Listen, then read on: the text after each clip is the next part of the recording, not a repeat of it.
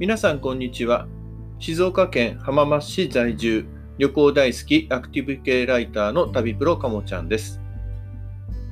今日はコーヒーについて話をしてみたいと思います。皆さんはコーヒーはどれくらい1日に飲まれますでしょうか？私の場合は最近ですと朝自宅ででコーヒーを豆ひいたり、あと粉を買ってきて、で、それをドリップして入れるか、どちらかなんですけども、で、コーヒーを1杯飲むというのを習慣にしています。えちなみに砂糖は入れずに、もうブラックで飲むのが最近の習慣になっています。もともと会社員だった頃については、まあ朝もしくは昼、どちらかくらいかな。まあ、場合によっては2本ですけども、コンビニとかで買った微糖のコーヒーを飲むというのが非常に多かったです。ただ、まあ最近なんですけど、本当に微糖のコーヒーを飲んでも甘いなって感じるようになりました。まあ、実際、その缶コーヒーの中に入ってる砂糖の量なんですけども、微糖であってもだいたい角砂糖2個分ぐらいは入っているという、なんかそんな記事を見たことがあるんですけども、それが頭に入ってるからか分かりませんけども、まあ、ずっとブラックを飲んできているっていうことから、やっぱり舌が砂糖、微糖コーヒーを飲んでもその砂糖の甘みというのをかなり強く感じるのではないかなというふうに思います。まあ、ビトコーヒーがそういう感じなので、通常のコーヒーなんかはもっと甘いんだろうなというふうに思います。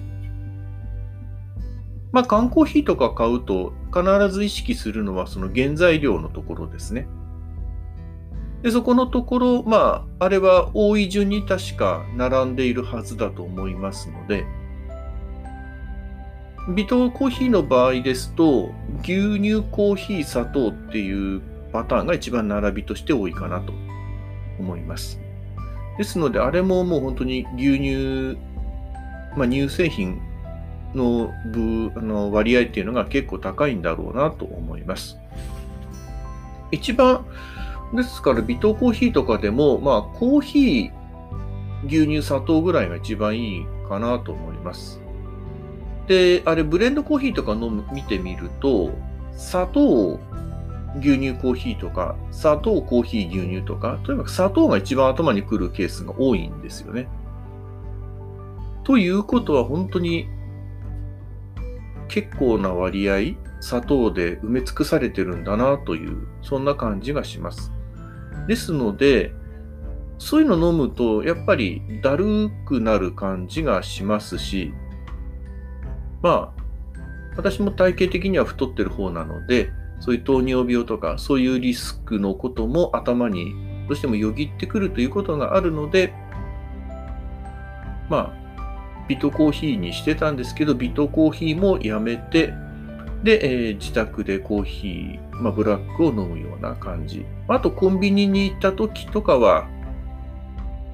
まあ、セブンカフェとか、そういうその場で入れるコーヒーありますので、そちらを飲むようにしています。まあ、